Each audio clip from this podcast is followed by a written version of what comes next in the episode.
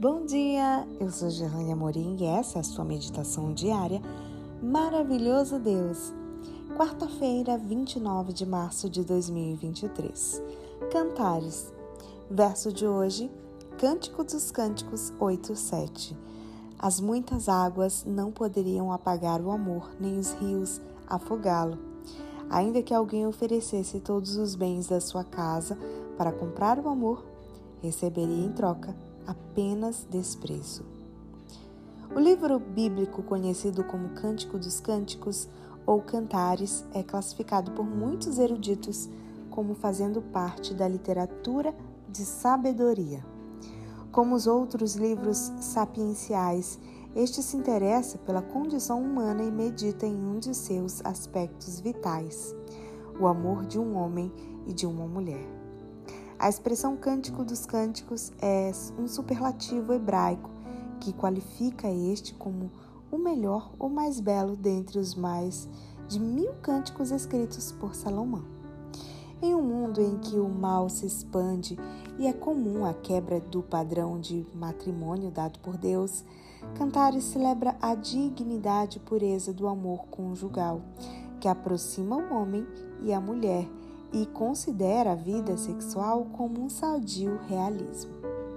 Podemos aprender com Cantares algumas lições de amor conjugal. Os cônjuges sentem grande alegria em estar juntos. Eles não poupam palavras de elogio mútuo e seu amor recíproco é muito forte, de modo que nada o pode igualar em valor nem destruí-lo. Se você que lê esta meditação é casado, lembre-se de que essas são as boas palavras para abençoar o seu casamento. Nas Escrituras, esse tipo de amor serve para ilustrar o amor entre Deus e seu povo. De fato, embora o maior valor de Cantares diga respeito ao amor no nível humano e conjugal, em sentido secundário, devemos pensar nele como trazendo lições espirituais sobre nosso relacionamento com Deus. São elas Cristo e sua igreja aguardam em uma expectativa a oportunidade de estar juntos para sempre. A igreja continuamente louva a Deus pela beleza de seu caráter, por aquilo que ele é. E Deus também demonstra sua apreciação por seu povo. E o amor que nos liga a Deus é tão forte que nada nem ninguém pode extingui-lo.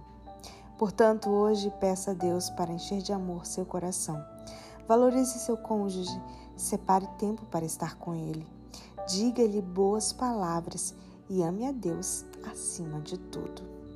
Se você quiser ver mais conteúdos ou me mandar um oi lá no Instagram, eu vou te esperar por lá. É arroba Gerlane Amorim. No Instagram, Gerlane Amorim.